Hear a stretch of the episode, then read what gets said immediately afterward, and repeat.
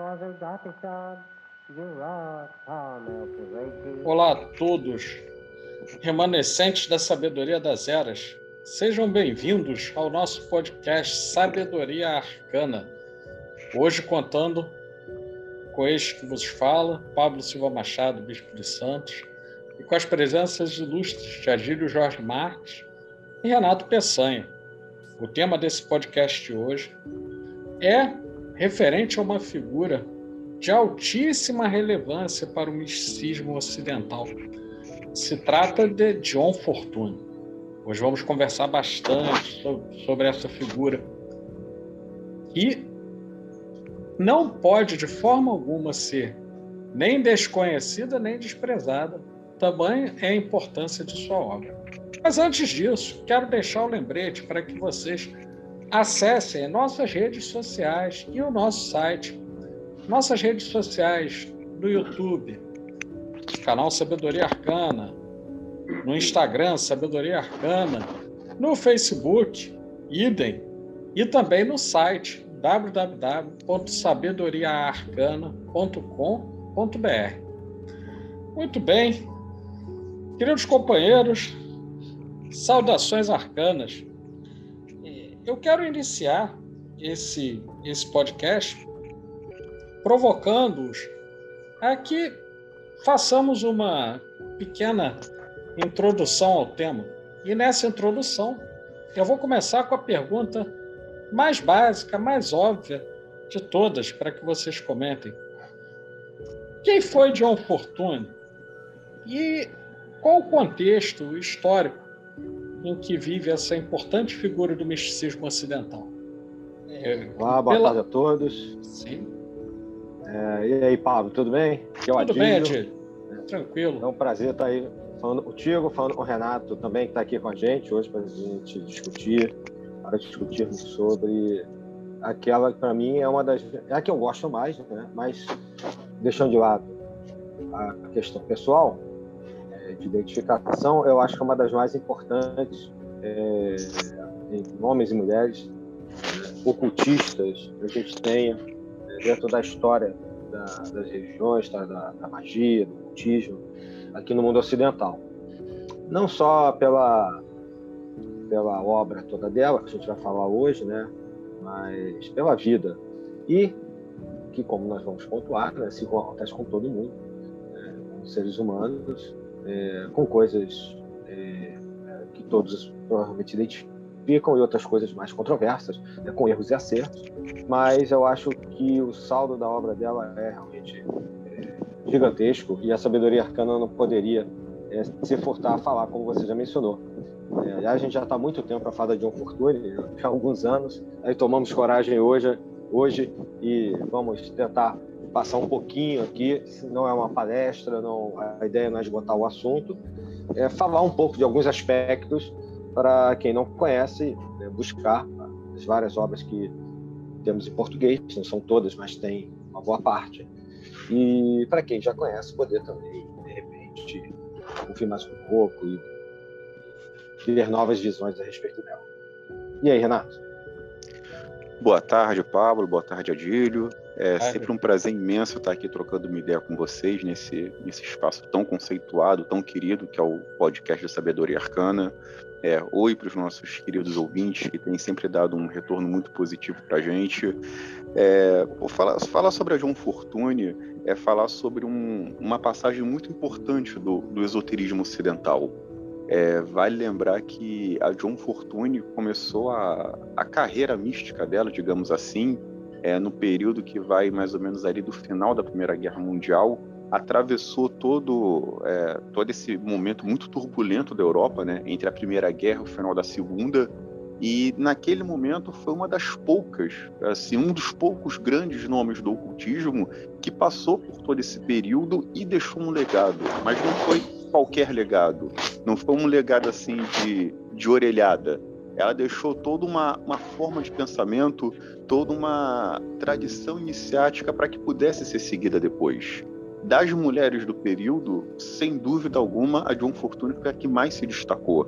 E dentre o conjunto geral dos, dos místicos e dos ocultistas, é, do, é, que começaram a sua carreira ali nas primeiras décadas do século XX, é, a John Fortune ele tinha um relevo muito importante para uma série de tradições e até mesmo para quem estuda o esoterismo como um todo. E o Sabedoria Arcana muito tempo vem fazendo um trabalho de trazer essas grandes figuras do ocultismo ocidental, oriental. É, já discutimos desde os nomes mais consagrados, né, como foi o caso de Saint Martin, Bapos, é, passamos para nomes que o grande público às vezes conhece assim de, de referência, mas não tinha tido oportunidade de, de saber mais a fundo, como foi o caso do Carlos Castanheda, é, do, do Raimundo Bernard.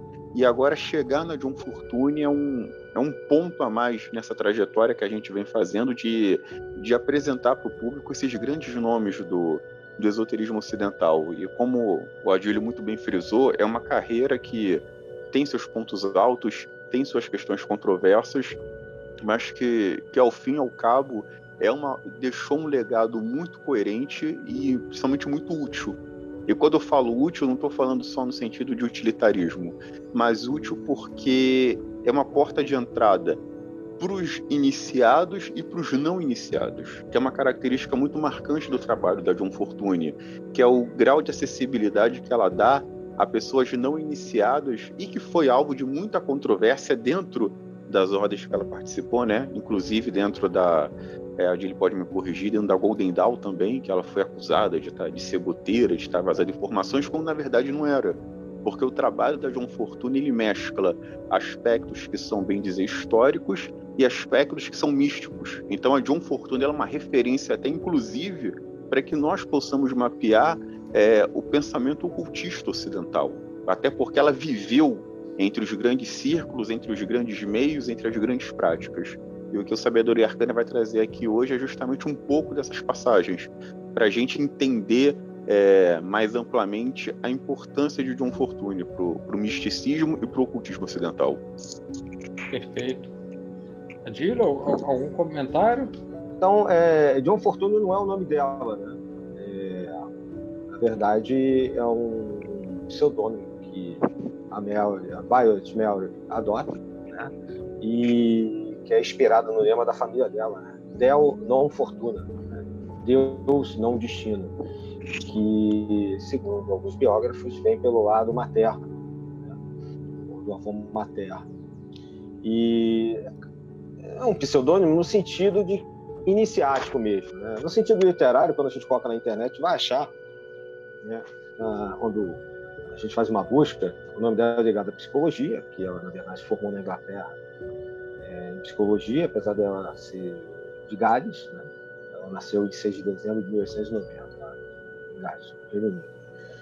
É, mas se você procura sobre magia, espiritualidade, a psicologia, que foi a formação dela, o ocultismo, o misticismo, é, e, e, até mesmo o paganismo, o você vai achar o, o, pelo nome John Fortuna, como a gente fala no Brasil. E ela vem de uma, de uma família que trabalhava com, né, com questões ligadas a, ao pensamento, não necessariamente é, católico, vamos dizer assim, né, mas ligado a uma espécie de ciência cristã, né, um movimento religioso do século XIX. E com isso, ela acabou também, é, com o tempo, se interessando. Ela tinha uma vida tranquila, uma família tranquila. Ela acabou se interessando é, pela Blavatsky, pela teosofia, é, pelos livros de história também. E quando, quando ela, ela era bem, enquanto ela era bem pequena, é, e mesmo na adolescência, quando ela também se interessava na literatura em geral, e inclusive, é, se não me engano, com 14 anos, ela tem um livro de poesias, é o Violetas, Violet. Ela tem lembranças de encarnações passadas que ela descreve, né? ela, ela coloca no diário pessoal, e que depois vão ser importantes para alguns romances. Ela tem romances iniciáticos também. Ao longo desse, desse papo hoje, eu vou falar de vários livros dela, né? E nós temos dois livros da Matas que, de uma certa maneira, vão dar uma certa essa introdução à vida dela, da John Fortune. Tem um do Alan, Alan Richardson, que é um camarada importante para entender o trabalho dela, não tanto por esse livro aqui, onde metade do livro é sobre Crowley e metade é sobre ela. Né? Ele se referindo ao Ogon e a Shakti da Era, que é John Fortune. Mas tem um outro que eu nem gosto tanto, do Penny Bidton, Ian Riss, As Chaves do Tempo, desvendando a cabala mística de John Fortune por meio de seus romances ocultos. Por isso que eu estou colocando aqui a sugestão. É, é, mais uma questão opinativa deles, esses existe aqui no Brasil pela Amados, como eu mencionei, mas os romances, eles não só trazem formações iniciáticas, como também refletem um pouco das lembranças né, de tudo, e desde a infância ela foi tendo de vidas passadas, a ligação dela com a Atlântida, por exemplo. E ela, quando se muda, já no século XX, né, para Londres, quando ela vai uma capital realmente, sai da sua cidade natal, ela começa, obviamente, a estudar e a ter acesso a novas, é, não só novos livros, mas novos, novos caminhos, novas tradições. É, tem um incidente que vai acontecer entre 1911 e 1912 por aí, que é um ataque astral que ela, ela sofre. É.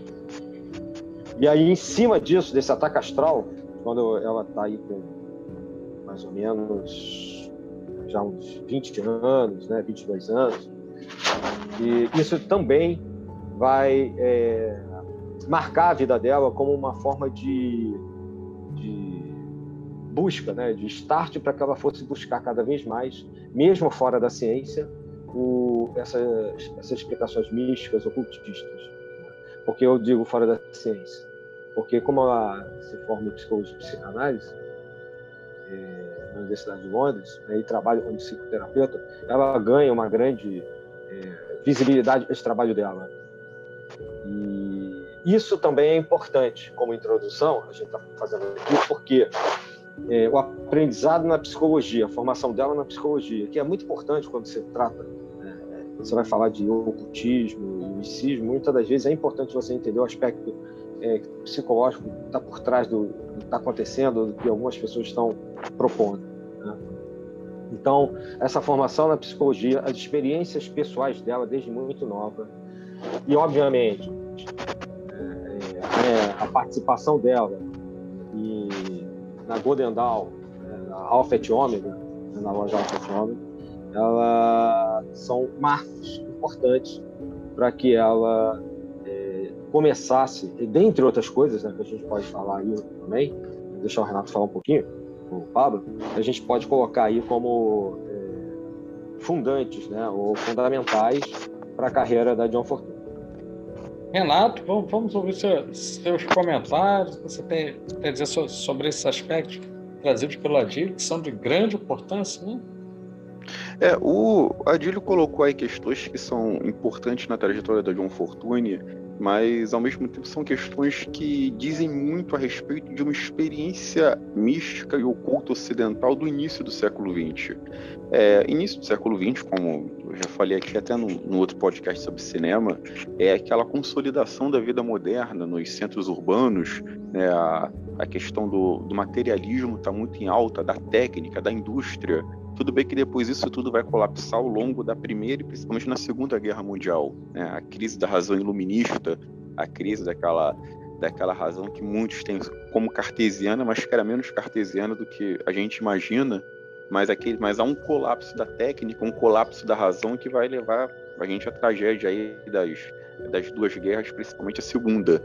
Mas ao mesmo tempo que a gente está presenciando esse boom né, que não deve ser desconsiderado da técnica, por um outro lado, está ocorrendo um grande boom do misticismo ocidental.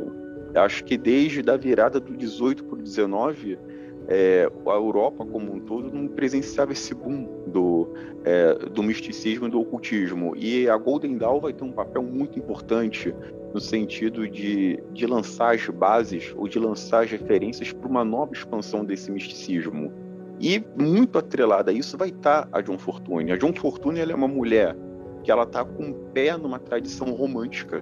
E quando eu estou falando romântica, não estou falando só a questão tópico, estou falando romântico enquanto experiência de vida, romântico enquanto uma, uma questão de coletividade, romântico numa questão de olhar com desconfiança para a técnica.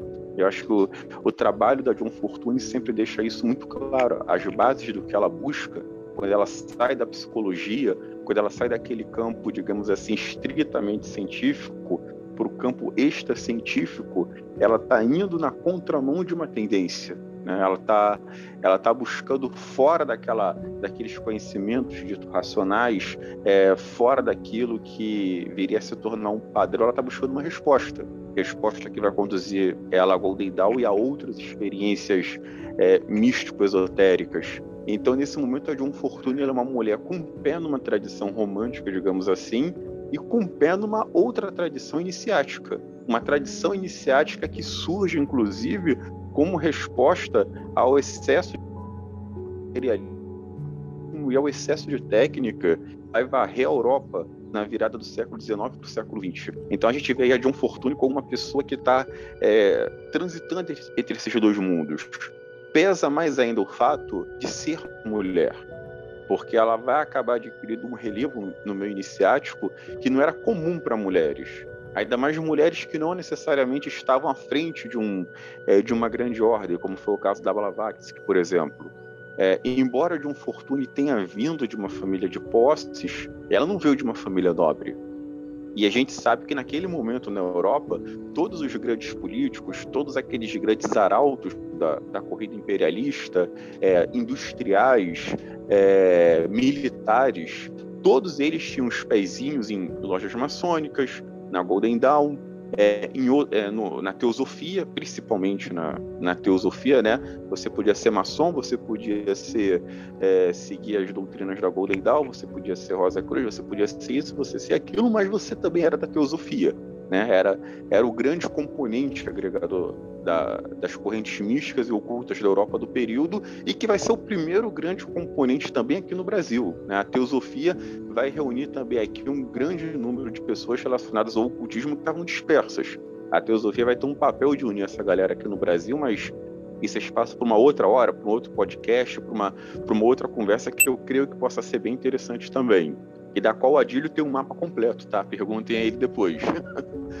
então a, a John Fortune, então a John Fortune ela vai frequentar, vai, trans, vai transitar esse círculo, entre esses círculos. E aquilo que vai ser o grande objetivo da John Fortune é ter acesso à fraternidade branca, da grande loja branca.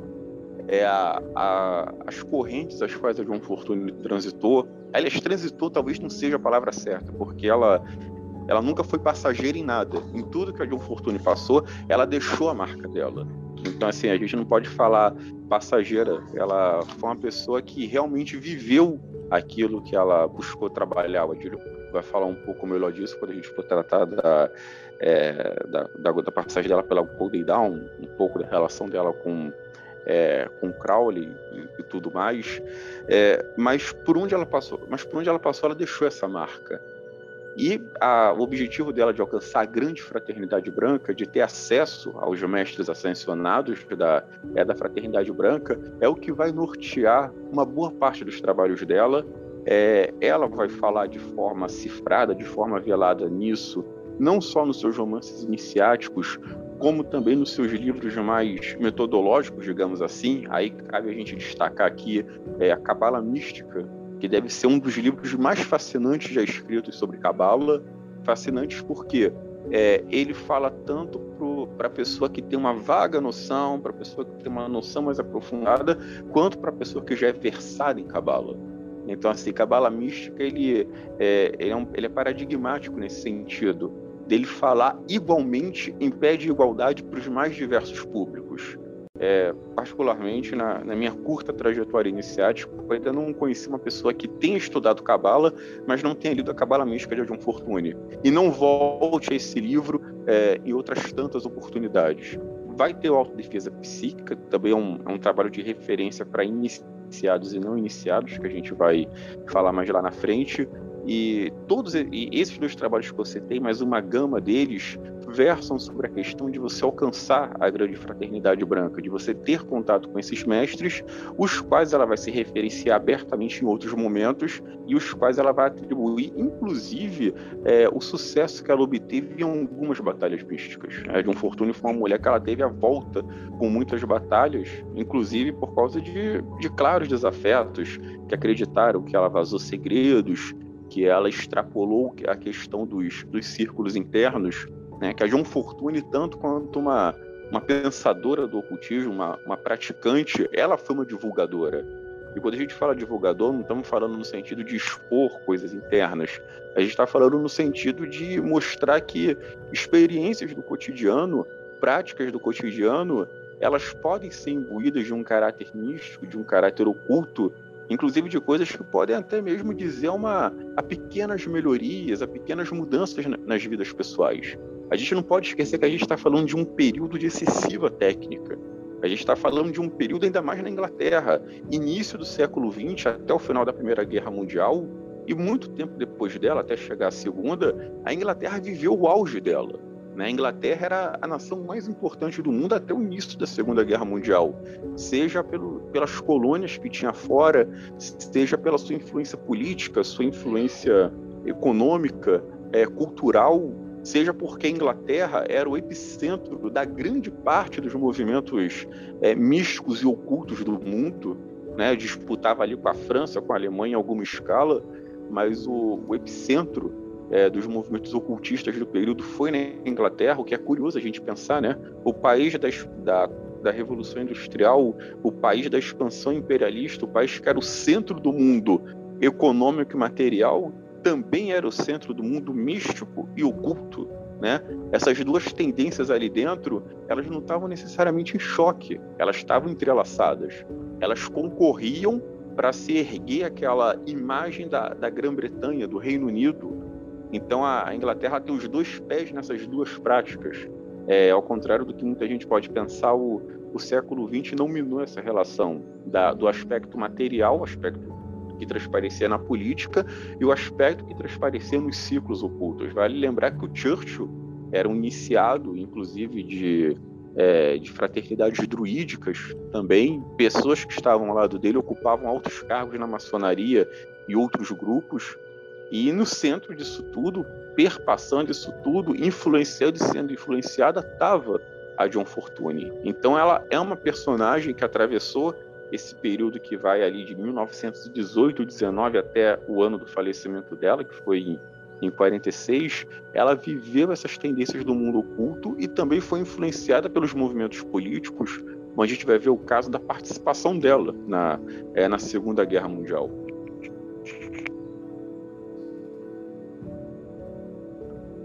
Perfeito, é, é muito, muito interessante porque nós vamos de um assunto puxando o outro, como bem acontece com personagens complexos e que estiveram presentes em diversos espaços. Né? Então, nesse sentido, eu queria ouvir de vocês, até porque vocês são, são os especialistas né, de, nesse, nesse tema, é, um pouquinho mais dessa trajetória que a John Fortune vai fazendo não só geográfica, mas também, eu diria, é, no, no, que a gente vai chamar do, dos círculos místicos, né? Então essa contextualização da trajetória já foi feita, mas que queria ouvir um pouquinho sobre sobre as principais ideias, a maneira como ela vai mudando, influenciando e sendo influenciada por essas diferentes estações em que, em que vai passando ao longo de sua trajetória. Não, assim, é, é, eu não sou especialista né, de uma fortuna eu, eu entrei mais para essa questão de estudar o ocultismo, porque a John Fortune é, escreveu um importante com a defesa psíquica e que já é editado pela Pensamento há bastante tempo. Por, por intermédio dessa obra, eu comecei a me interessar mais por coisas que não eram apenas da, da área da a gente chama hoje da ciência das religiões, né? eu que já estava ensino médio, vamos dizer assim, né, naquela época, e não apenas as questões familiares e tal, mas tentar entender com, o que, que ela estava falando, o que, que ela fala ali. E ainda pegando o gancho do Renato é, além desse caldo histórico, né, cultural que ele mencionou, tem a questão também de toda aquela época de final do século XIX até mesmo o final da Terra, no início dos anos 20, da década de 20, é, que é um período onde vários trabalhos iniciáticos surgiram. A gente sabe, e vários de, do âmbito é, mais místico, a gente lembra da Ordem Martinista de Barros, né, alguns movimentos mais cruzes. É, eu acho que, que dois aspectos são importantes serem destacados aí para entender a cabeça né, a partir do início dos anos 20, né,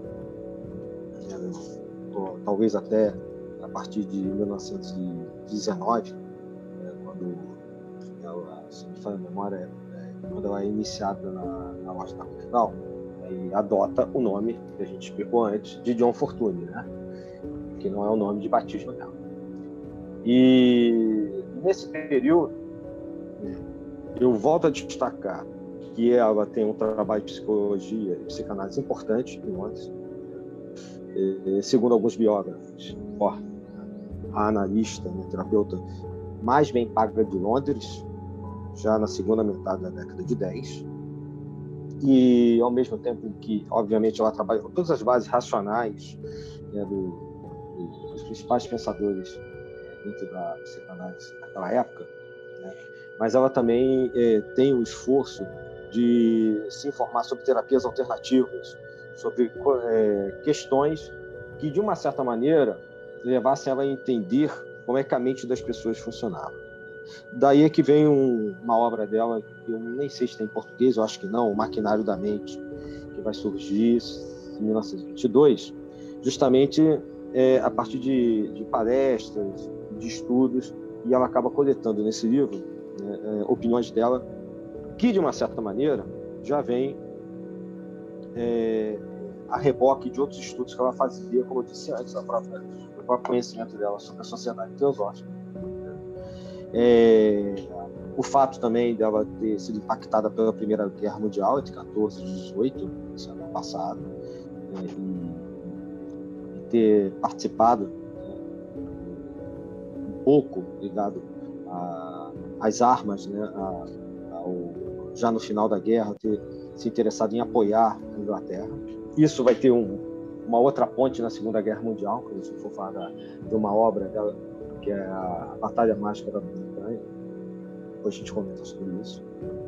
Mas já nessa época, indo para o final da década de 10, ela já tinha é, uma comprovação muito interessante dentro dela de como esses mestres espirituais funcionavam, como é que o mundo espiritual funcionava e como é que, de uma certa maneira, ela tentava é, formatar isso tudo na cabeça. E ela tem um impacto muito grande na formação pessoal dela do cristianismo, o que vai, de uma certa maneira, facilitar muito a ida dela para um cristianismo esotérico e para o hermetismo.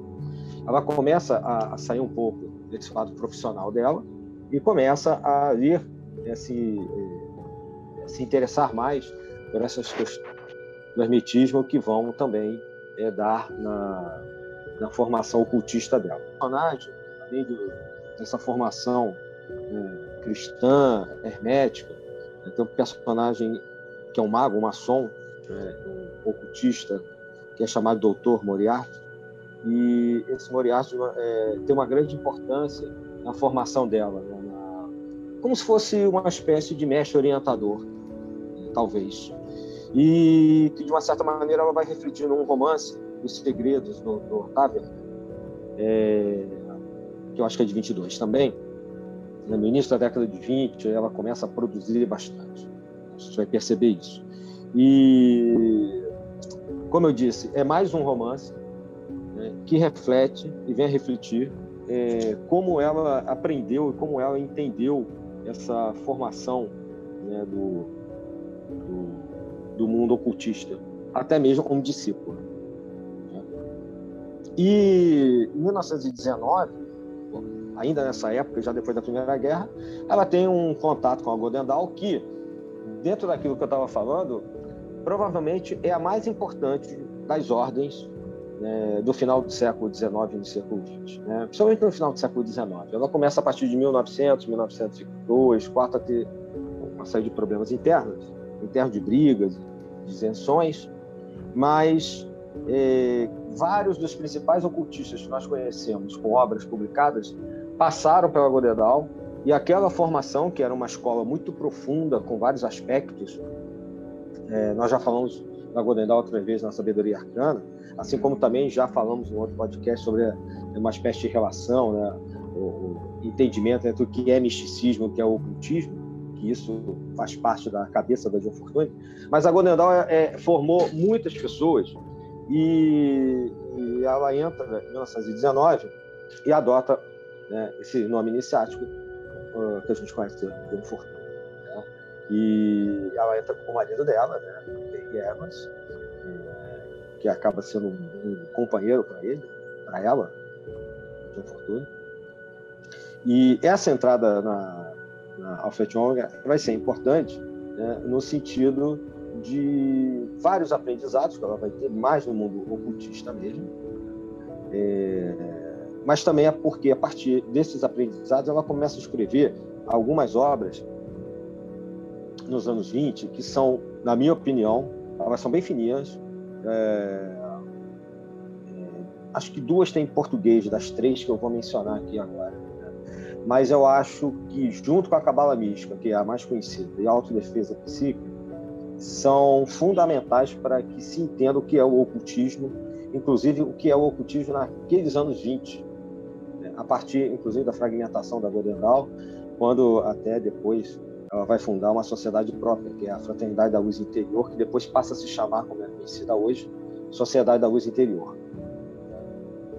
Então, essa, é, eu queria mencionar dois livros, um de 24 e outro de 28, é a, a filosofia oculta do amor e do matrimônio, que de uma certa maneira é, é, é, importante porque mostra toda essa relação entre iniciados e iniciadas dentro do mundo é, ocultista.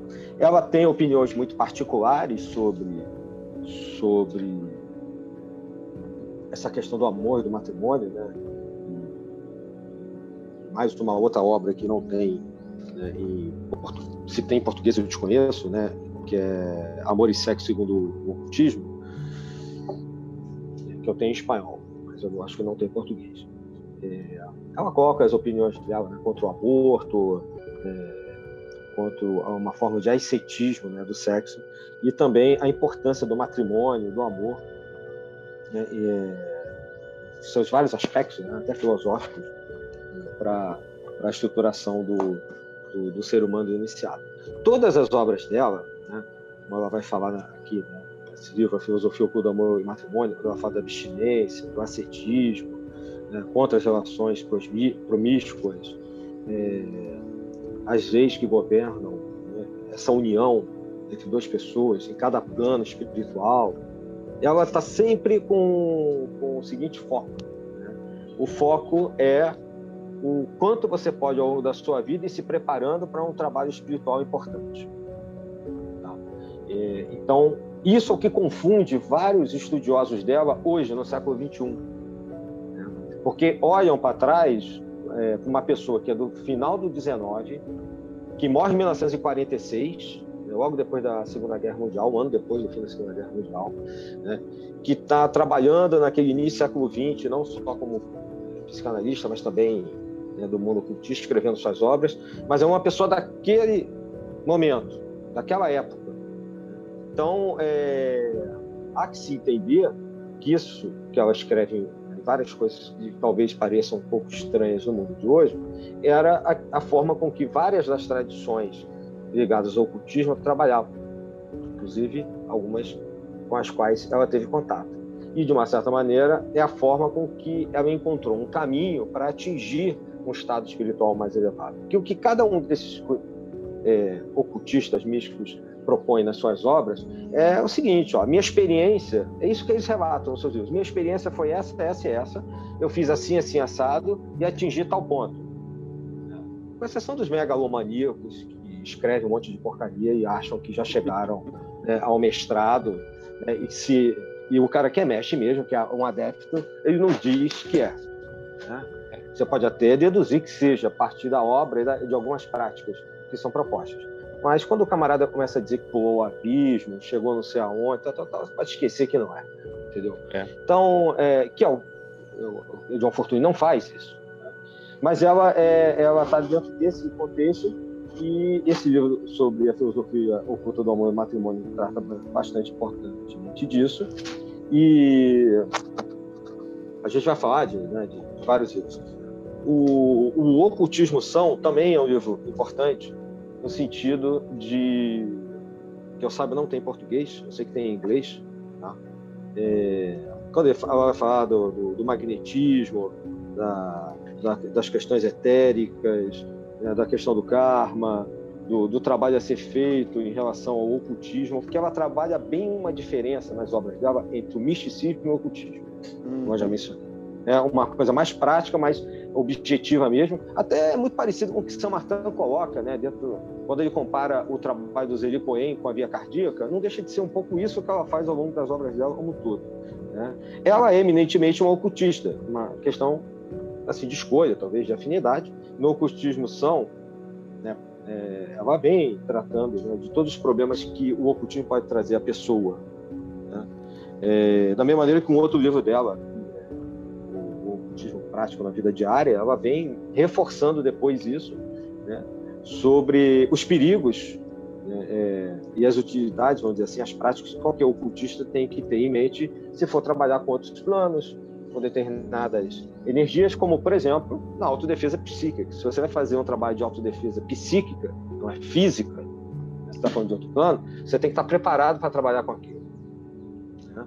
E então, é importante ter isso, ter esses pequenos detalhes em mente, né? e lembrando que ela é uma mulher. Né? Vocês podem falar também depois sobre isso. É uma mulher numa sociedade extremamente é, fechada, né? patriarcal, como é a inglesa, é, apesar de que a Godendal quebra muito esses paradigmas, a Godendal tem mulheres lá dentro muito importantes, que, que inclusive depois darão segmento ao trabalho e pessoas com com as quais ela vai ter problemas, porque ela começa a publicar esses trabalhos né, é, nos anos 20 e, e, o pessoal da Godendal começa a achar que ela está vazando informação, que não é o caso. Né. Acho que o Renato até já mencionou isso. Então, o outro que eu mencionei, o outro livro, para não ficar falando demais aqui, é, foi, foi As Vozes Esotéricas e o Seu Trabalho. Esse também né? O ocultismo são e o ocultismo prático eu não conheço em português, mas a filosofia oculta do amor e matrimônio, e esse aqui, As Vozes até que seu trabalho, a Pensamento editava, são livros pequenos. E aqui tem bem, um, nesse livro, um, várias importantes informações e informações que eu acho que todo ocultista deveria ler, não só para entender é, como ela pensa em, em relação aos sete raios, como é que, de uma certa maneira, ela vai estruturar o trabalho espiritual dela, na sociedade da luz interior depois, mas também como é que ela explica a diferença entre os mistérios maiores e os mistérios menores, né? É, como se fosse um segundo grau e um terceiro grau, né? o grau simbólicos e graus filosóficos, né? e como é que ela entende os caminhos da tradição primordial, e, e ela vai depois formalizar isso dentro da, da, organização dela, inclusive adotando muitas questões da cultura né? da, da, da Grã-Bretanha, como questão do paganismo, do, do celtismo, né, do, dos mistérios do, do, de Arthur, Merlin, etc. A gente fala disso depois. Então, se você é, está numa organização iniciática qualquer, né, eu acho que você deve ler esse livro fininho, que a editora Pensamento colocou aqui no Brasil, As Ordens Esotéricas do Seu Trabalho, que é uma introdução a esses mistérios ocultos, e que nesse livro, né, onde ela vai falar sobre o trabalho das escolas de ocultismo, treinamento dos neófitos e o papel dos mestres esotéricos, como o Renato colocou antes. Que para ela existem né, na questão da egrégora, eles são fundamentais, é, não apenas para manter uma ordem funcionando, para a orientação né, dos discípulos neste plano e outros, né, não físicos, inclusive para manter a identidade de, dos países, das suas, as, as características espirituais de, é, de seus grupos coletivos, do ethos de cada povo. Né? Isso vai é, é, levar a duas questões que a gente pode depois retomar, mas eu acho que talvez valha mais a pena. Essa primeira eu vou falar. É, é, quando na Segunda Guerra Mundial é, ela escreve cartas que vão dar na obra A Batalha Mágica da Bretanha, ela vai é, falar como, como, os ocultistas, inclusive ela, é, ao longo da Segunda Guerra, fizeram uma espécie de esforço de guerra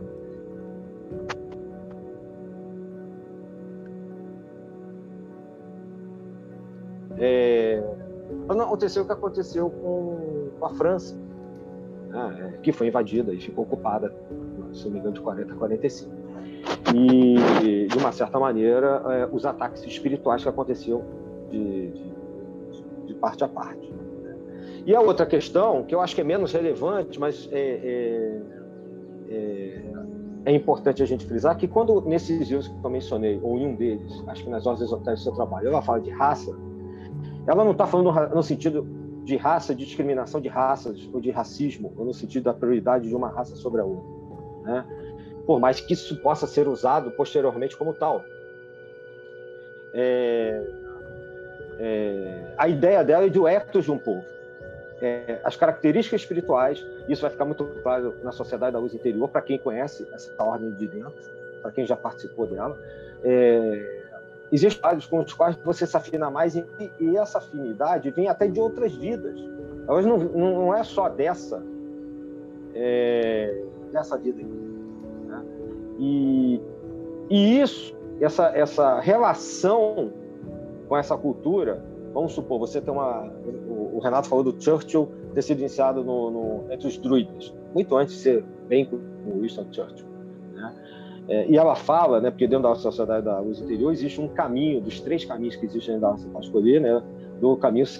Então, às vezes a pessoa escolhe aquele caminho, aquilo, somente para quem mora para o norte da Europa, pelo fato de que ela traz essa bagagem com ela, ela tem esse interesse. Né? Mas isso não quer que ela vá considerar que aquela raça seja, seja superior a um outro trabalho que seja ligado, por exemplo, ao hermetismo. Então, é, e, e, com isso é ligado ao hermetismo grego, ou, das Américas, o que seja desenvolvido em outro lugar, né?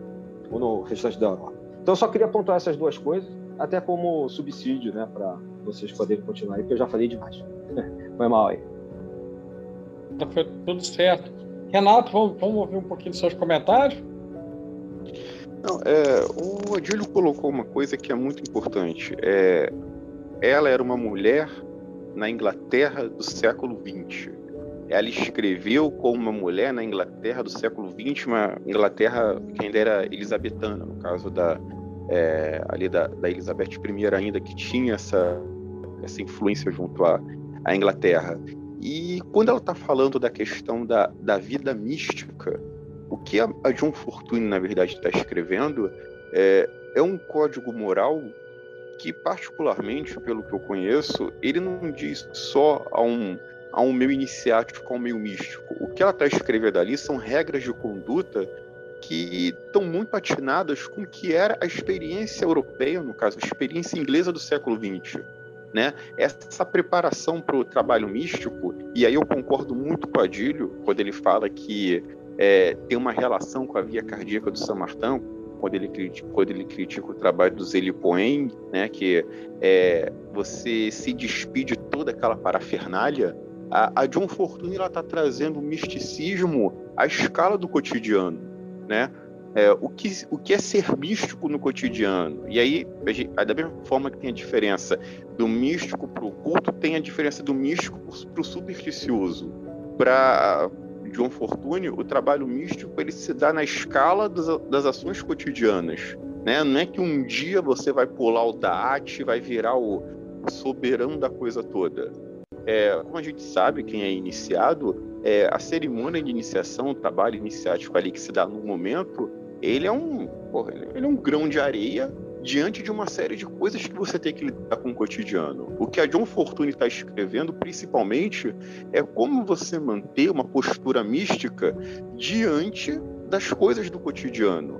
E para ela, a questão do relacionamento afetivo, do amor e do sexo, isso tem um papel muito importante. Porque não tem trabalho místico, como intelectual, como qualquer trabalho, que se sustente se a sua contraparte naquele momento, de algum modo, não está alinhada com você. O que a John Fortune está escrevendo é para todos aqueles que pretendem seguir uma vida mística, seja em conjunto, seja junto com outra pessoa, muito embora ela ressalte bem, o trabalho místico ele precisa de outra pessoa. Você não faz o trabalho místico sozinho. Em algum, em algum momento da sua vida, você vai sentir a necessidade, você vai querer estar com alguém. E como é estar com esse alguém no sentido místico? Né? Da mesma forma que hoje as pessoas acreditam em casamento blindado, a John Fortune acreditava num relacionamento místico saudável. Né? A, ela fala de um misticismo saudável. Eu não sei se é a palavra mais feliz para usar nesse momento, mas no meio de tanta piração, e aí eu tenho uma teoria sobre isso, eu acho que muitas distorções que a gente tem dessas grandes figuras e das suas práticas, de certa forma, elas estão atreladas à contracultura. Da mesma forma que a contracultura lá dos anos 60, 70 ligou coisas importantes, a contracultura também distorceu muita coisa. Essa, essa visão de misticismo enquanto promiscuidade, enquanto libertinagem, é, é um reflexo dessas práticas da contracultura. Então, por isso que é estranho para alguns ler John Fortune e pensar, pô, essa mulher tá, tá fora da órbita. Muito pelo contrário, ela está muito dentro da órbita. Né? É a, quem já leu Autodefesa Psíquica, a gente vai falar mais disso à frente, é, ao longo da autodefesa psíquica, ela faz uma análise de diagnose e o trabalho de diagnose dela é impecável, porque primeiro que ela sai eliminando tudo aquilo que pode ser, quer dizer, eliminando no sentido de ela vai procurar identificar tudo aquilo que pode ser fruto de uma racionalidade distorcida. Né? Ela vai procurando um, um rastro, um lastro racional em tudo aquilo que as pessoas já relatam. Depois que ela faz essa diagnose e ela constata que ali tem coisas que não são racionais ou não são é, racionalidades distorcidas, aí sim ela parte para o plano do psíquico e depois para o plano astral. Então, o processo de diagnose da John Fortune, né, nos casos que ela narra, é, eles já são indiciários de uma postura mística que não é aquela postura do vou pegar a vela, vou pegar não sei o que, vou fazer e vou, vou resolver. Não. Vamos parar, vamos pensar e vamos analisar. Da mesma forma que o Sam Martin criticava aquele excesso de coisas do, do Zeli Cohen, a John Fortune, como uma pessoa que eu falei no início que tem o pé naquela cultura romântica, no sentido de, é, de crítica à visão moderna ou pré-moderna, é, a John Fortune ela também está criticando um excesso de parafernálias. E aí, simbolicamente falando, não são só as parafernálias do mundo místico, também são as parafernálias do mundo material. Né? Na, naquele período, na Inglaterra, você tinha uma, uma parafernália para qualquer coisa. O, sinônimo de desenvolvimento era você ter um equipamento, uma parafernália, uma engenhoca, que fosse. A John Fortune está criticando essas duas posturas: o excesso de parafernálias místicas e o excesso de parafernálias tecnológicas. O trabalho dela é um trabalho muito autocentrado. O que a John Fortune faz através dos trabalhos dela é convidar o leitor a se autocentrar. Para nós que somos pós-contracultura, e muita coisa disso chega e chegou no nosso tempo, ler um trabalho anterior a isso pode soar estranho no primeiro momento, porque ela está falando com uma pessoa que ela era produto do tempo dela. A João Fortuna era uma pessoa que valorizava o matrimônio, é, valorizava a natalidade, no sentido de que ela tinha uma postura muito contundente contra o aborto, valorizava as relações, valorizava a importância de, de convívio, de trocas de conhecimento, de você filtrar os seus ambientes. Então, a John Fortune, ela não está escrevendo só sobre ser místico.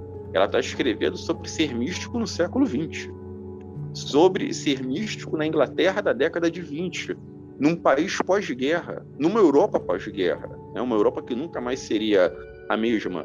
naquele caos do fim da Belle Époque europeia, né? Que aí a Europa vai cair numa onda de hedonismo também. A gente não pode esquecer das vanguardas artísticas que vão começar a se costurar ali é, no final do 20, início do 30, principalmente na França. Né? Todos os grandes nomes das artes vão estar ali naquele país, né? naquela postura hedonista.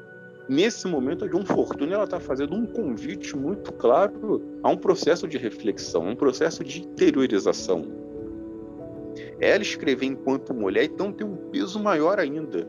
Né? Porque, assim, é, falar aqui bem no popular, as visões que a gente tem de algumas práticas daquele período, até por causa da marca do Crowley, né, são aqueles rituais promíscuos, aquelas orgias sagradas, uso de substâncias. É, a Joe Fortuna é radicalmente contra tudo isso. E ela deixa isso muito claro em todos os seus trabalhos.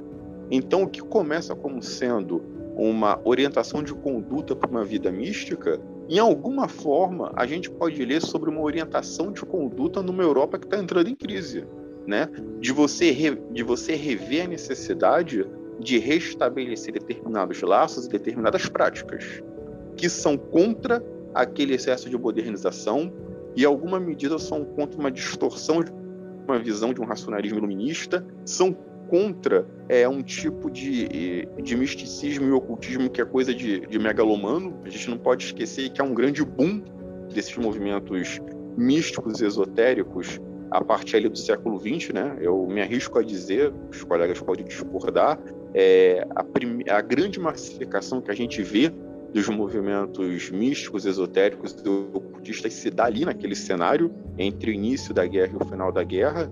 Então a John Fortune ela está é, de certa forma é, perpassando todo esse turbilhão. Ela está escrevendo de como a gente perpassar esse turbilhão. Hoje, com o distanciamento não só cultural, mas temporal e geográfico, é difícil para a gente pensar um pouco isso. Mas quando a gente procura entender aquele contexto, a gente vai ver que a mensagem da John Fortune é, e aí eu bato muito nessa tecla, ela não é só para o místico, ela é para o não místico.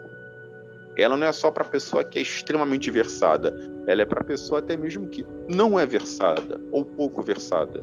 Então o que a gente tem ali é uma mulher escrevendo sobre conduta, sobre moral e sobre práticas cotidianas é, na Inglaterra do século XX. Eu acho que isso, acho que isso tem que ser muito ressaltado, porque poucos foram os pensadores do período sejam ocultistas ou não, que se deram esse trabalho.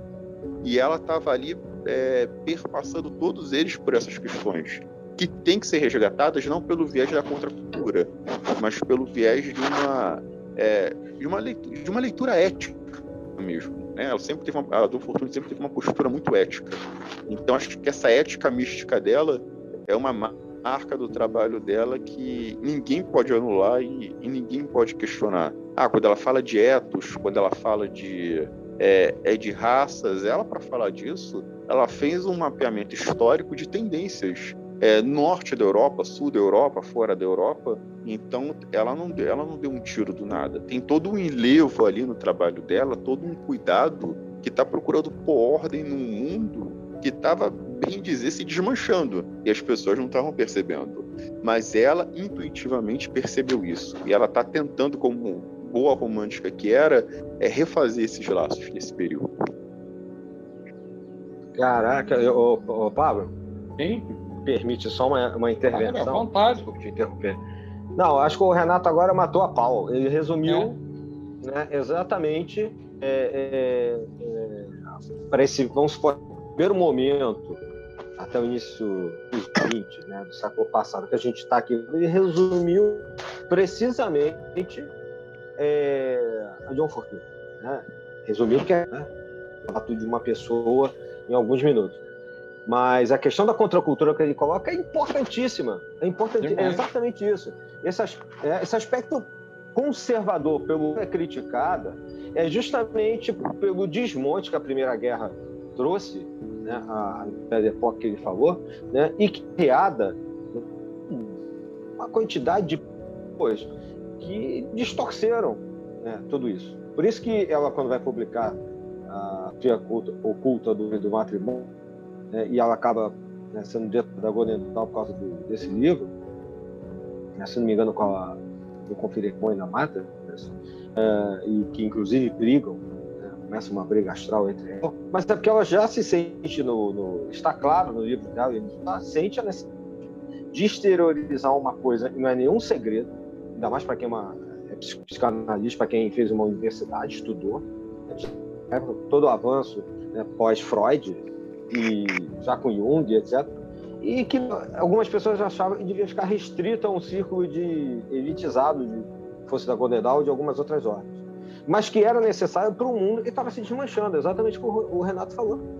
É isso aí. E toda essa contracultura, né, que acha que tudo pode, tudo deve, né, inclusive ela vai deixar isso muito claro no, no livro dela chamado é, Magia Aplicada, a magia aplicada, é, que acaba publicada mesmo só nos anos 60, quase uns 15, 16 anos depois dela falecido, ela coloca muito disso que, para quem for ler, existe pela editora Pensamento, e é, na minha opinião, esse livro, A Cabala Mística e Autodefesa Psíquica, os três principais dela, mas aí é uma questão de escolha de cada um, né? ela fala, esse livro, de questões que essa contracultura vem colocar que são perigosíssimas, porque não são explicadas ou não são explicadas por o cara ficar repetindo atos mágicos né, que não conhece, ou não por a pessoa que também julga não sabe, ou se sabe, faz de propósito para o caos tomar conta.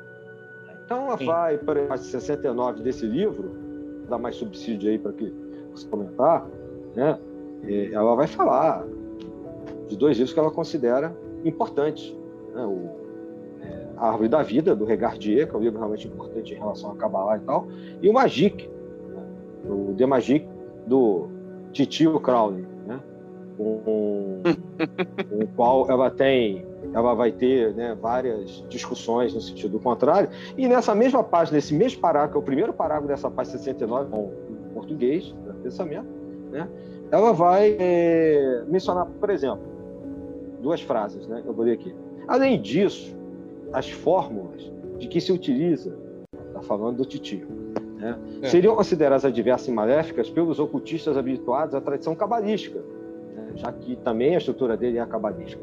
Pois ele usa 11 em vez de 10 como base de seus grupos de batidas nas cerimônias mágicas. E 11 é o número das clifotas, demoníaca. Portanto, um grupo de 11 batidas, que é o que ele sempre faz, é uma invocação dos clifotes no texto não há qualquer indicação a respeito, e esta é uma armadilha perigosa para o estudante despreparado. Então, só vou ler essas duas frases como é, ilustração. Estou dando aqui o livro, a página, a fonte. Né? Não sou eu que estou dizendo, nem é o Renato. Né? É, estou dando aqui a fonte, como a gente faz no mundo acadêmico. Né? É, ou tá, a pessoa que faz isso está enganando, ou está enganada, como um seguidor dele brasileiro depois vivia repetindo entendeu? Então, esse, é, é, os livros dela são importantes nesse sentido de você, o que você está fazendo, aquilo que você está fazendo, onde você está pisando. Né? E ela explica de forma a você não entrar por veredas que te levem para um fundo do poço, para o buraco. Ao contrário de outros ocultistas que, é, infelizmente, às vezes, talvez de uma maneira irresponsável, coloquem né, para todo mundo, ainda mais hoje, está tudo tão aberto, tão divulgado em PDF, às vezes a pessoa não precisa nem pagar, Sim. muitas vezes, coloca né, o, o material à disposição para qualquer despreparado né, que não tem experiência acabar utilizando. E não é coincidência, falo isso, né, o Paulo já deve ter escutado, acho que já falei isso recentemente, o Paulo e o Renato deve ter escutado, várias dessas tradições da, dessa pseudo-contracultura, eu digo pseudo porque na verdade busca o caos e não uma organização no mundo mesmo no mundo mágico, né, é, vocês vão perceber que são organizações que trabalham com material gratuito, é, com adesão fácil, adesão por, por e-mail, por internet, não exigem nenhuma verificação, não cobram nada da pessoa antes, durante, depois, porque o negócio é espalhar e cooptar. É uma religião. Né? Então, na verdade, é eu considero praticamente como se fossem seitas que pretendem ser religiões e que levam né, muitas pessoas desavisadas. Olha, eu só li duas frases. Uhum. Não vou nem comentar outras coisas, porque não é o escopo desse, desse podcast. Eu estou só aproveitando parênteses a partir de algumas palavras do Renato. é, e que é, é, inadvertidamente levam pessoas a, ter, é, a terem problemas sérios na sua vida pessoal, na sua vida psíquica, na sua vida emocional. Eu conheci várias pessoas que tiveram problemas de, desses âmbitos, desses âmbitos que eu estou mencionando aqui. É, e conheci pessoas que conheceram outras né, que também relatam é, casos graves, inclusive, que acabam pessoas acabam indo para a psiquiatria por desenvolverem, desenvolverem trabalhos é, para os quais não deveriam estar nos quais não deveriam estar envolvidos ou para os quais não foram preparados e com uma bibliografia que é falha, é, é, na minha opinião, de maneira proposital, para levar esse caos. É diferente do Levi, que não colocou tudo ali, numa estrutura da, muito inteligente das suas obras, é, ele não botou porque não era para ser conhecido. Ainda mais na época que ele estava. Agora, se determinados trabalhos no século XX, né, principalmente na primeira metade, ela está coexistindo, a John Fortune está coexistindo com os trabalhos, eles querem divulgar alguma coisa e afirmam isso categoricamente, então deveria dar os passos completos. Mas não só não dão, como ainda ensinam propositalmente errado. Sim. É e aí, né, a gente está nessa conversa que ela rende dias. é, é, eu acho que, acho é que rende. É. Até não só pelo, pela variedade de temas que a João Fortune aborda, mas pelo texto em que, em que essa obra surge e vai se desenvolvendo e ramificando, né? Acho que a gente ficaria aqui alguns dias. Então, é, de modo que a gente possa cumprir o objetivo do podcast e ao mesmo tempo não ser superficial, né? É, eu vou eu vou convidar vocês a destacar cada um de vocês quais aspectos é. vocês indicariam como mais relevantes, além dos livros, né? Que você tanto o Adílio quanto o Renato sugeriram algumas obras aqui, etc. Mas eu diria aspectos gerais, assim, aspectos comuns dentro do pensamento da John Fortune seriam bastante relevantes ainda nos dias de hoje para quem está se aproximando do ocultismo, para quem está se aproximando de um conhecimento esotérico maior e tudo mais. Ah, assim, o que eu assinalaria no, no trabalho da John Fortune, acho que é uma coisa que deveria perpassar todos os âmbitos, que é o aspecto ético. É, assim, acho que é, a John Fortune ela tem uma ética ímpar quando vai tratar com, com o leitor. É, se você você pega a autodefesa psíquica, se você pega a cabala mística, ela sempre coloca muitas advertências, mas não advertências no sentido, ó, oh, isso aqui é perigoso, ó, isso aqui vai te matar. Não, advertências no sentido de que, ó, o que eu estou falando aqui parte de uma experiência de uma pessoa que tem um determinado grau de iniciação. É, eu não vou dar o pulo do gato porque não é a minha função, mas eu te convido a fazer uma reflexão. É isso mesmo que você quer? O que você busca? Como você busca? Sabe? É, esse aspecto ético que, é, que permeia a obra dela e essa facilidade de trato que ela tem com os mais diversos públicos. É, claro, ela é uma mulher de profundos conhecimentos, como o Pablo falou. Dá para a gente passar aqui dias, horas, anos discutindo a, a obra do Fortune. Mas eu acho que para todo mundo que está começando, e até mesmo para quem já é cascudo, porque às vezes a gente fica tão cascudo numa coisa que entra no piloto automático é, é, sempre revisitar a obra da Dilma Fortune nesse sentido. É, ela não faz sucesso com razão entre a garotada mais nova, porque você não vai abrir um livro da John Fortune, você não vai encontrar um esquema, você não vai encontrar um passo a passo, você não vai encontrar um, é, um algo pronto e acabado, tipo, faz Pô, aí. Até, tem até você vai estudar, né? Exatamente, exatamente. O que você vai encontrar na John Fortune é reflexão, estudo e experiência. São três coisas que você vai encontrar é, no trabalho dela. E são três coisas que estão em falta hoje no, no meio esotérico.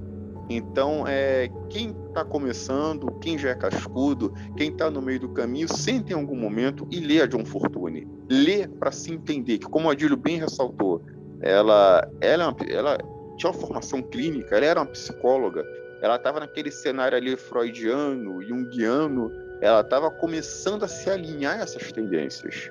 Então, primeira coisa, ter certeza de que a sua mente está sã o suficiente. Segundo, vai ler John Fortune. Vai ler para você aprender até mesmo é, introjetar esse, esse tipo de conduta. É, é todo mundo. Eu sei que você pegar o esquema na internet, tal, fazer, é, isso não adianta de nada. E assim, só vai trazer mais caos para sua vida. Eu acho que o que as pessoas têm que aprender com o Código Fortune é esse aspecto ético. Eu, eu creio que isso precisa ser resgatado. Né? Vá, vá sentar. É, é um papo meio careta, é um papo meio, sei lá, elitizado? Não, não é. É sentar com todo respeito a bunda na cadeira e vai estudar. Eu acho que esse é o convite que, que a John Fortune faz. Senta e estuda, pelo amor de Deus. Para não sair por aí é, complicando é. sua vida e dando trabalho aos outros. Porque muitos casos que a John Fortune narra são pessoas que fizeram merda, complicaram a sua vida e complicaram a dos outros. Sim. Né? Você, você leu a defesa psíquica, caramba, ela ela, lê, ela narra casos ali de gente que se embananou é. e embananou os outros também. Então, é, antes é. de você sair é, fazendo círculo dentro da sua casa, vai ler John Fortune, pelo amor de Deus. É, exatamente. É, e, e, eu até acrescentaria, é. mesmo que rapidamente, o fato de que o mais grave, quando a gente está lidando com, com o que se convencionou chamar de, de magia do caos, é quando você tem justamente a ilusão de que é possível se tornar um mestre sem Exatamente. passar pelas iniciações interiores, Exatamente. pelos experimentos e pelos estudos. Aí o cara ele já entra, no, ele já entra como, como magos magíster. sem ler, esse negócio sem ler, sem estudar. Imagina se estudar. Né? Então, nem, nem, no, nem no RPG você começar com Mago Magister de não verdade, imagina a vida. É verdade, é verdade. Cara, cara já RPG. começa de Magos Magister, nem no RPG. Nem, nem, nem no como. RPG, nem, nem, no Final Fantasy você já sai com o Mago de Magister, imagine na vida, pô. pois é, né? É, eu até ah. no, no, outro podcast, eu vou, vou, vou, vou, vou ser bem rápido para depois o fazer a consideração dele. Eu só quero relembrar de um, de um, em um outro podcast é um comentário que eu, que eu fiz, que, que eu fui muito criticado há, há alguns anos, por ter levado 16 anos para poder desenvolver um sigilo. Né? as pessoas, Pablo, que lerdeza, que absurdo. Não, não é isso.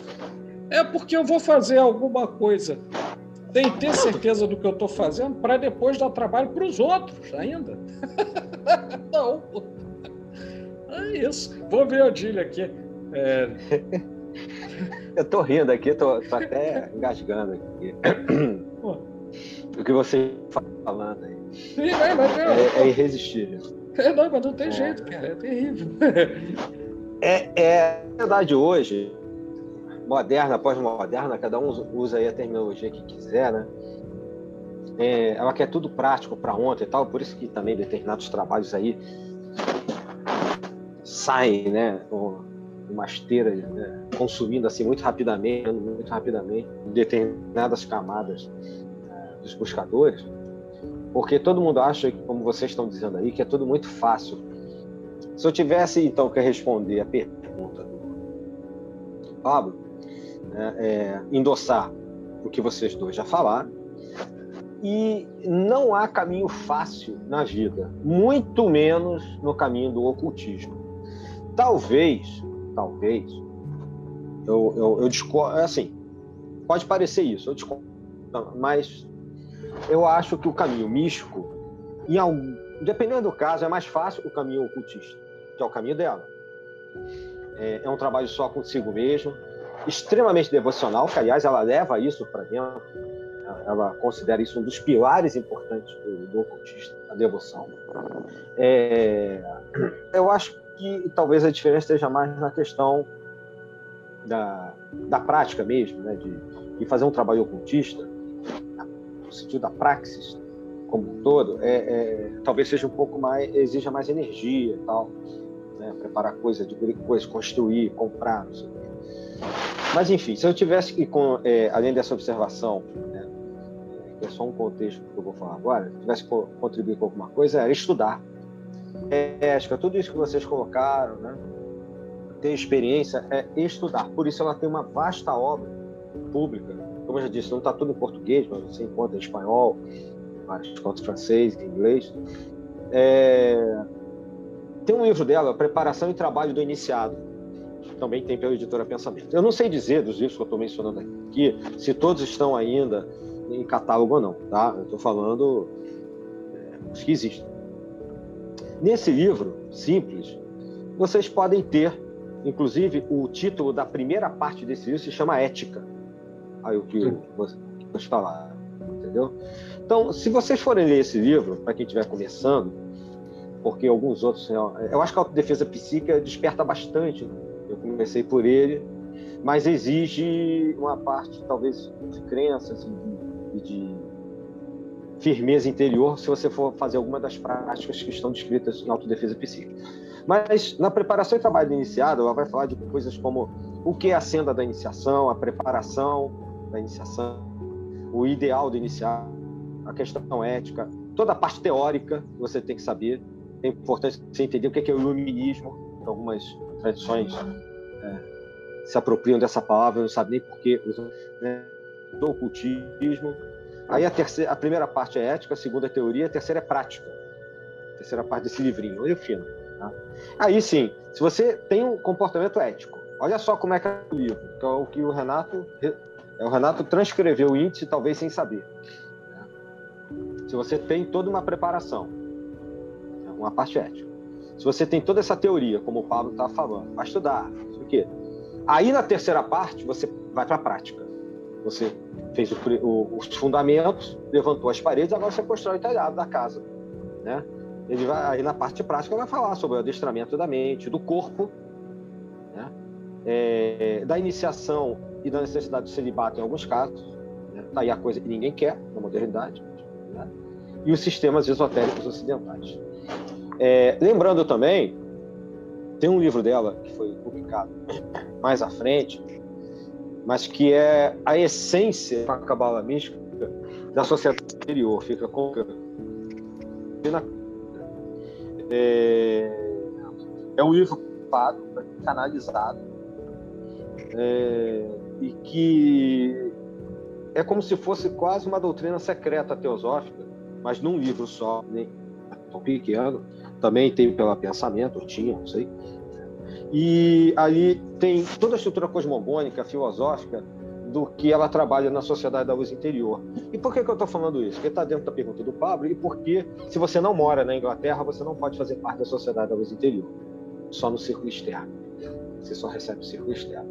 E dentro desse material do círculo externo, é, eles pedem que, acho que uns três livros além do material que eles mandam, que não é muita coisa, eu esqueci que externo, é, é, pedem que vocês, cada, aqui ou em qualquer lugar do mundo, né, o camarada Doutrina Secreta, eu expliquei por quê, acabar que é um, um, um, talvez talvez seja muita pretensão que é o, o, melhor, né? mas é um dos estados do Ocidente.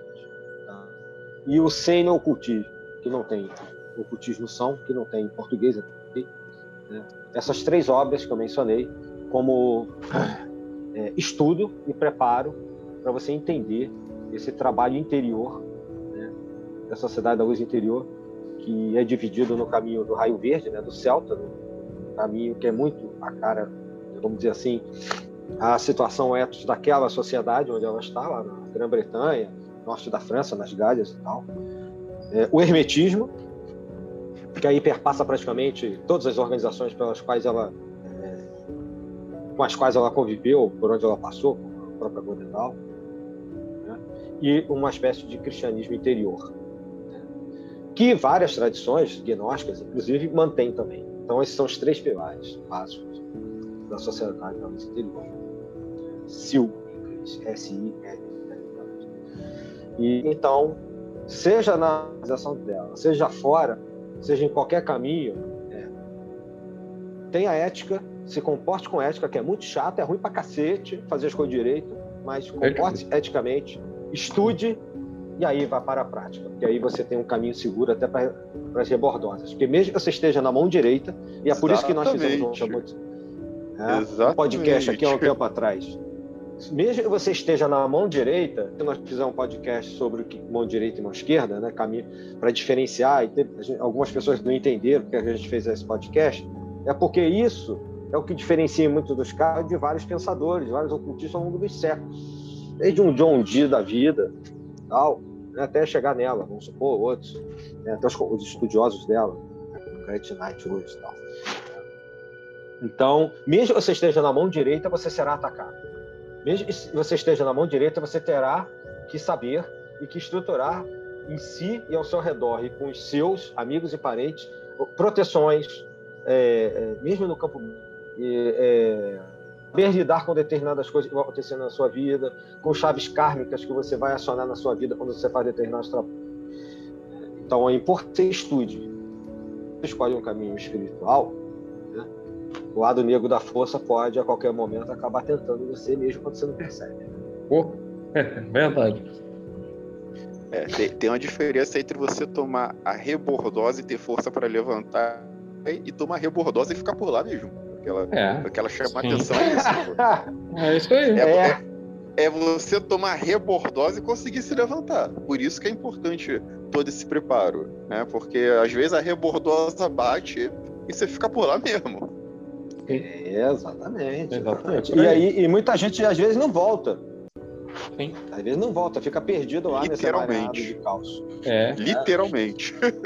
É verdade. Tem um outro, um outro livro dela, que, que é até a introdução do Last Night, que tinha na pensamento, parece que esgotou, é Aspectos do Ocultismo. Que ser um, um livrinho. É, os livros dela não são muito grandes, normalmente. É, que pode. Acho que também dá um, um, um subsídio para quem está começando, ou para quem já começou e quer se cercar de mais informações. É, aí eu acho que é um pouco mais para quem se interessa um pouco mais pela obra da John Fortune, mas aspectos do ocultismo também é uma obra interessante. Sem contar os romances dela. Os romances, se você quer é, entender o mundo da iniciação sem entrar em ordem nenhuma, leia os romances como A Sacerdotisa do Mar, A Sacerdotisa da Lua, Paixão Diabólica, da John Fortune. E esses pela, pela pensamento. Não sei se todos ainda existem. Né? Ela escreveu vários romances, e nesses romances ela está dando as dicas. Né? E acho que fica como dica aí também. Perfeito. São, se me engano, 11 romances, 9 ou 11 romances que ela escreveu, se me engano. Acho que foram 9. Bacana. Bom, então, é, eu acho que a gente, a gente pode partir para a nossa saudação final, se vocês concordarem, ainda não, ou, ou não tiverem mais nada a acrescentar? Eu queria, eu queria claro. só falar com o Renato, antes da gente fechar. Sim. Então, eu, eu deixei de propósito uhum. é, para a gente falar da autodefesa psíquica e acabar Perfeito. lá mesmo. Né? Vamos lá. Eu, eu sei que o, o Renato mencionou, inclusive, está relendo, né? Eu considero autodefesa psíquica, então não vou me estender muito, que eu já falei demais hoje aqui. Né? Eu realmente sou fã da John Fortune, mas Autodefesa Psíquica foi o livro que me introduziu é, lá no meados dos anos 80 nesse mundo né, mais do ocultismo, né? saindo um pouco do restante que eu tinha dito. E ele é muito interessante porque ele descreve né, os ataques que ela sofreu, que outras pessoas sofreram, e, e técnicas de defesa também. É, um determinado personagem aqui no Brasil, ligado ao Titio Paulo, copiou de ouro esse livro aqui e deu um outro nome, mas é uma cópia ipsiliters do, do Defesa Psíquica. E ele, na minha opinião, eu já li os dois, é infinitamente ao do Marcelo Gomes. É... Até porque é cópia. Então, eu acho que também é muito.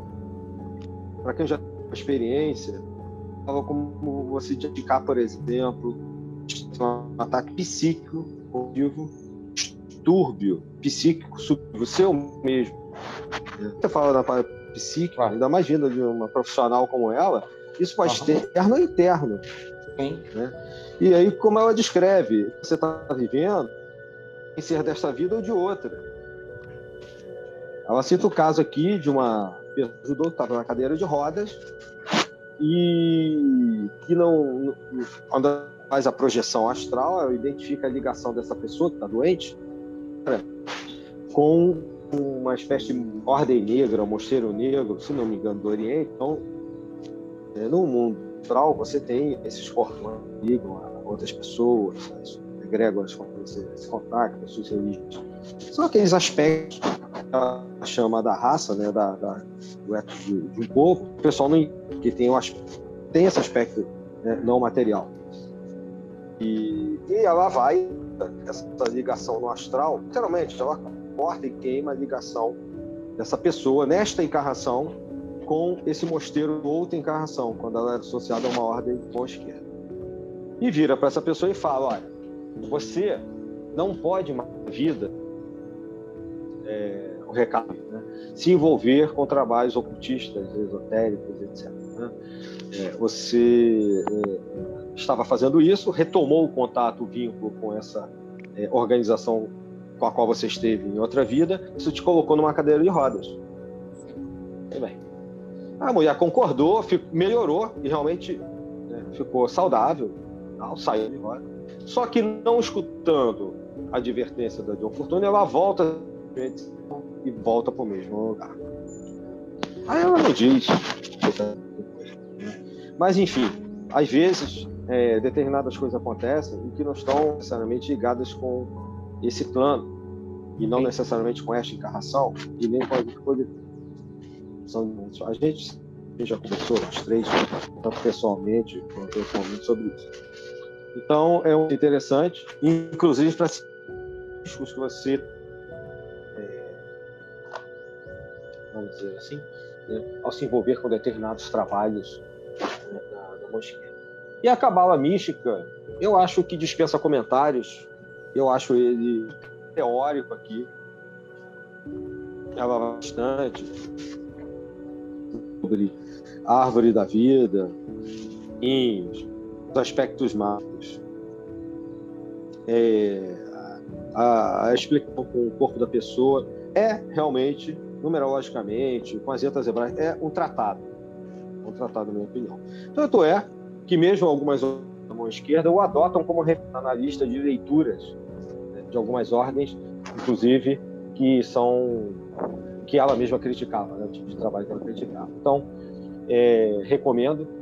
É um, um, um, texto mais denso, né, um pouco maior, mas eu recomendo porque é uma das obras principais né, da, da, dela, né, junto com as que eu falei aqui. Eu não mencionei através dos portais da morte, não, não acho que seja uma das suas principais obras, mas é importante para que você possa entender como é que o trabalho no outro plano funciona. Né? ela fala, inclusive, das patologias, como psicóloga que é, da, questão da morte. Então, assim como Papos e outros escreveram sobre a morte, ela também faz uma descrição interessante. Porque, no final, no final das contas, para finalizar essa minha fala, o esoterista, né, o ocultista, ele está sempre naquele limiar entre esse mundo e o outro. A maior parte dos seus trabalhos. Até quando você faz um mergulho interior, é, simples meditação, num experimento qualquer que você esteja fazendo em casa. Então, esse, esse tênue véu que separa cada um de nós da outra, desse outro mundo, é importante que você conheça. E ao longo desse livro eu também vai tratar disso. Muito bom, muito bom mesmo. Eu penso que nós temos aí, não com o objetivo de fechar ou esgotar tudo sobre esse importantíssimo personagem é, do misticismo, do esoterismo ocidental, mas como uma excelente introdução. Acho que a gente tem aí um objetivo muito bem alcançado, né? E, dentro da proposta da sabedoria arcana, é, nós vamos sempre abrindo essas possibilidades para que as pessoas possam se aproximar, possam com um pouco mais de profundidade, um pouco mais de estudo, ter ao menos uma ideia do que é cada coisa. Porque hoje em dia o problema maior não é a quantidade de materiais que existem, mas sim a qualidade dos mesmos e como abordá-los. Né? Então, me parece que é profundamente importante esse convite e esse estudo sobre a obra da, da John Fortune. Certo? Acho que o, Renato tem, tem, tem comentários também? Não, eu, eu endosso isso isso tudo que o Adílio falou, é, ele pontuou uma, uma questão muito importante, que a Cabala Mística não é só um livro sobre Cabala, é um tratado. Até porque ela, ela abre o livro falando da história da Cabala, é, da, da forma como a Cabala foi adotada no Ocidente.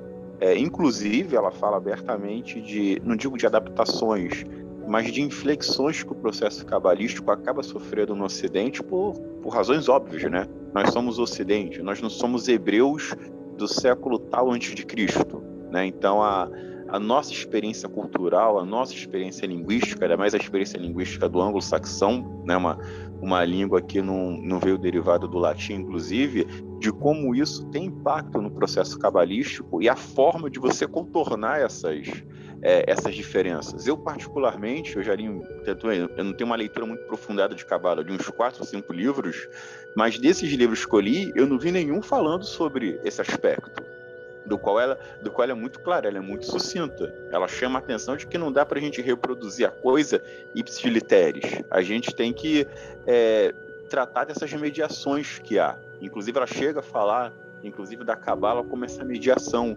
entre Ocidente e Oriente. E eu achei isso um diferencial muito, muito importante para o é, livro. E até porque é, um, é uma desconcertada que ela dá em toda e qualquer pessoa que pega para estudar Cabala e acha que falar o nome da letra em hebraico é o suficiente. Então ela já dá essa desconcertada nas pessoas que costumam fazer isso e chama atenção para uma série de conhecimentos que a gente tem que ter a Ocidente e a Oriente antes de se inteirar no, no processo de estudo da Cabala. E no Autodefesa Psíquica, é, esse caso da, da loja negra que ela fala, acho que é um, é um dos mais arrepiados. Ela narra, é uma excelente narradora, né? Eu acho que dos casos que ela narra, esse, esse é um dos mais interessantes um, e um dos mais assustadores, mas todo o processo que ela descreve para você diagnosticar um, um, ataque psíquico, um ataque astral, é, de você ir identificando na sua casa, é coisas que você precisa fazer para tomar um cuidado, porque é uma coisa que ela fala no livro. O pior ataque psíquico, o pior ataque astral não é aquele que é dirigido, é aquele que é involuntário, aquilo que você pensa, aquilo que você deseja, aquilo que você fala, aquilo que você comenta, aquilo que desencadeia uma, uma dispersão, uma distorção de energia sobre o qual você não tem controle. É até mesmo questão de você policiar o seu pensamento, tanto naquilo que você dirige quanto naquilo que você recebe. Então, é, ela, ela acaba dando indicações que são muito úteis para a gente se policiar nas nossas questões, mas principalmente policiar quem está ao nosso redor, quem frequenta a nossa casa, os hábitos que tem, né? Aquela coisa que a mãe, toda mãe fala, cuidado com o que você traz em casa, não sei o quê. Basicamente, ela está falando isso. E é, isso que isso ela fala.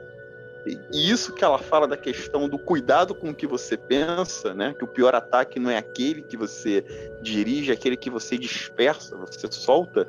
É, eu acho que isso é importante. É uma, é uma coisa para a qual a gente tem pouca atenção hoje em dia e que para ela é o, é o, digamos assim, é o, é o ponto de partida de muitos trabalhos. Acho esse cuidado importante. É, a gente usa muito uma expressão, uma expressão que ficou comum aí, né? O pessoal da ciência política usa muito, da filosofia contemporânea, né? O pessoal fala muito da tiktokização da vida, né? Do TikTok. é, é, então a gente tem que tomar cuidado com a tiktokização da magia também, né? Do misticismo, do ocultismo. Você não aprende a fazer sigilo em 30 segundos. Você não aprende cabala em tutorial do YouTube. É, tudo bem, tem pessoas muito sérias que discutem o assunto, mas eu não creio que essas sejam as principais referências. A gente tem que tomar esse cuidado com a, com a tiktokização da vida para ela não pegar âmbitos que po podem ser perigosos, sabe? Como a Gil falou, ah, fazer as coisas do jeito ético é chato, não sei o quê, mas é o que vai te ajudar. Quando você tomar rebordosa, e vai tomar, não temos essa ilusão, de que a gente está na mão direita, a gente é adepto da mão direita, não vai tomar, não. Uma hora vai tomar a rebordosa, é. mas é isso que vai ser a diferença entre você tomar a rebordosa e se levantar, ou não cair totalmente, e você tomar a rebordosa e ficar pelo caminho. Né? A gente tem que. que é, a gente não pode deixar as coisas chegarem no âmbito da tiktokização do, do misticismo. Acho que isso é tão ruim quanto uma distorção da contracultura né? Porque a gente, quando fala em contracultura, tem esse aspecto que distorce, mas também tem aquela contracultura que está falando justamente o quê? De uma, de uma cultura de, de grupos que eram oprimidos, de grupos que eram suprimidos, de grupos que eram privados de, de liberdades, de voz e tudo mais. A gente tem essa contracultura no sentido de emergir uma cultura que não é a cultura oficial. Esse é um aspecto da contracultura que, particularmente, até para eu que estudo cinema eu considero positivo, mas tem esse aspecto da contracultura, como o Adílio falou e você endossou, que, que desarranja tudo. Então é, a, gente não, a gente não pode deixar que é, essa tiktokização da magia desarranje algo que já vem por si só desarranjado e distorcido. Né? A gente tem que tomar esses cuidados. E é, a obra da John Fortune nos abre os olhos sobre isso, tá? É, não vamos só. Não é questão de pensar que ela é uma mulher retrógrada, ela não é. Era uma mulher que estava alinhada com o tempo dela. E tem, muita, tem muitas coisas que ela passou que pra gente é, deveriam estar tá ali como, como livrinho de cabeceira. Pequenos cuidados que a gente pode tomar por nós e pelas pessoas que estão sempre ao nosso redor. Sim, perfeitamente. Bom, então, meus amigos, eu acredito que, que é isso. É, longe de nós a ideia de fazer um TikTok da sabedoria arcana, apesar de estarmos em muitas mídias, não é? Longe nós passar essa ideia, até porque para nós, ou pelo menos para mim, isso soa como um tipo de magia que eu não tenho condição de dominar aquelas dancinhas. Mas, todo ah, modo, né? Vamos fazer a dancinha da cabala, vamos lá. Pô, vamos lá, entendeu? Aí faz assim, faz assim, ó, esse dedo vem para cá e tal, não, não, não, não vai por aí, né? É, então, gente, é, brincadeiras à parte, é, gostaria então de reiterar o convite aqui, conheço um pouco mais das obras da John Fortune, porque eu, eu até acrescentaria, Renato, o fato de que em alguns aspectos, ela não só estava sintonizada com o seu tempo, como estava muito à frente. À frente. Uhum. Muito à frente. Né? Sem dúvida. É, Certíssimo, sem dúvida. Então, é, fica aí o convite. Uh, quero desejar a todos que estão aqui conosco que façam um bom proveito desse podcast, desse esforço que nós fazemos por trazer temas, uh, autores e aspectos uh, arcanos né, que vocês todos estejam então com as nossas fraternais e arcanas saudações e não deixem de acessar as nossas publicações não só nas redes sociais, mas também no site www.sabedoriaarcana.com.br. Essas são minhas palavras finais e deixo então ao Dílio e ao Renato a saudação final ao público. Bom, é isso. Eu acho que já se falou isso, né?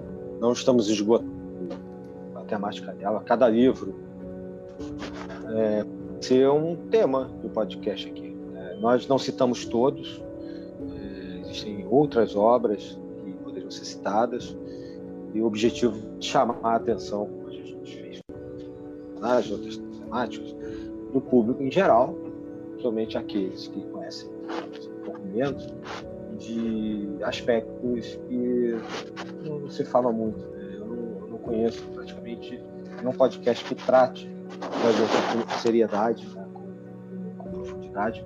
Na verdade, até mesmo sem profundidade. Não se fala muito dela. E ela tem uma, um, um trabalho, uma importância muito grande na Inglaterra, é muito conhecida lá. Né? No Reino Unido como um todo, é, é muito conhecida daqueles que vêm de um trabalho mais parecido com o da Golden Dawn. E, para finalizar, gostaria de colocar aqui um enxerto, né? um, um extratozinho, uma frase que eu li em alguma dessas obras, quando ela fala que. Ela está falando de magia várias vezes, né? até o título de alguns livros. Quando ela fala que magia é serviço. Mas, num, num outro momento, ela fala assim: é, que ela deseja saber para poder servir. E talvez nessa última frase esteja a chave de muitos trabalhos, de muitas organizações, é, para você, antes de entrar, quem está nos ouvindo, né, pensar se você serve entra num determinado caminho espiritual para servir, para servir apenas a si mesmo, ou se você quer servir ao seu desenvolvimento espiritual e ao próximo. A escolha entre esses dois lados, a partir dessa frase do Antônio Fortune, vai te dar a indicação de acordo com o que aquela ordem faz, com aquele caminho religioso, espiritualista faz, vai te dizer de antemão, antes de você entrar, o que, que você vai encontrar lá na frente. Inclusive, de acordo com a sua personalidade, com o seu interesse, né, se você vai ter futuro nesse caminho ou não. O caminho da mão direita normalmente se caracteriza pelo serviço ao próximo. Por mais que determinados membros de algumas organizações de mão esquerda descaracterizar ou até debochar o fato de se servir ao outro, mas é, estranhamente essas mesmas pessoas que debocham, elas não vivem isoladas em cavernas cuidando só de si, elas vivem em sociedade e dependendo dos outros. E muitas das vezes depende até de serviços dos outros, do pai, da mãe, do patrão, da faculdade.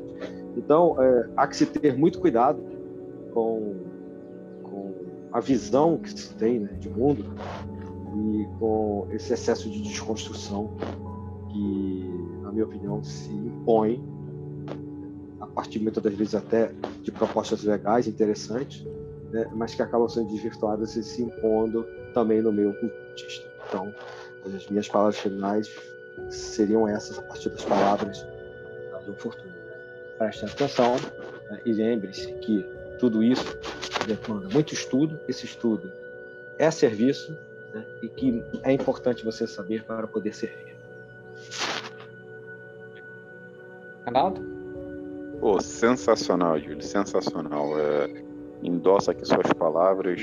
É, agradeço pelo convite de, de estar aqui num, num programa que é importante, num momento que é importante, inclusive. É, a sabedoria arcana aí trazendo essa essa experiência, esse serviço, né, para pegar a expressão que a Júlio falou, esse serviço de mobilizarmos aqui conhecimentos, pessoas, para tratar de temas e de figuras que, que, são relevantes. Agradeço o convite, agradeço a oportunidade de estar aqui é, falando sobre isso, é, trazer informação e aprendendo também. É, espero que todos gostem, espero que todos aproveitem e que todos também procurem conhecer John Fortune. Um ou dois que conhecem ela aqui hoje e vão atrás das obras dela e depois passam para outros dois, para os outros três. É, é, assim que se constitui o serviço, seja o nosso, seja de quem está na outra ponta é, é, é, nos ouvindo. Não é, a gente não pode ficar isolado. Isso não, é, nenhuma corrente é mais forte do que o seu elo mais fraco. Então, se a gente quer é, prosperar no sentido de levar conhecimentos que tragam as pessoas para os bons caminhos e para as boas práticas, a gente tem que fazer isso, né? É, seja num, gravando um podcast, trazendo uma informação, apresentando um livro, um conhecimento. Eu próprio é, ganhei mais relevo na minha vida com práticas iniciáticas a partir de, um, de uma indicação do, do Adílio, sabe? É, você recebe uma indicação, você lê uma coisa e eu posso dizer que a minha vida no, é, se transformou no sentido de aprendizado, de conduta de, depois desse contato. Então, para cada uma pessoa que passa por isso, eu acho que outras tantas estão é, sujeitas a alcançar o mesmo resultado. Mas é um trabalho que leva tempo e, e leva prática. E aqui a gente procura fazer o nosso serviço sempre pensando é, é no melhor. Adílio, Pablo, mais uma vez, obrigado pelo convite e muito obrigado pela, é, por essa oportunidade. Perfeitamente.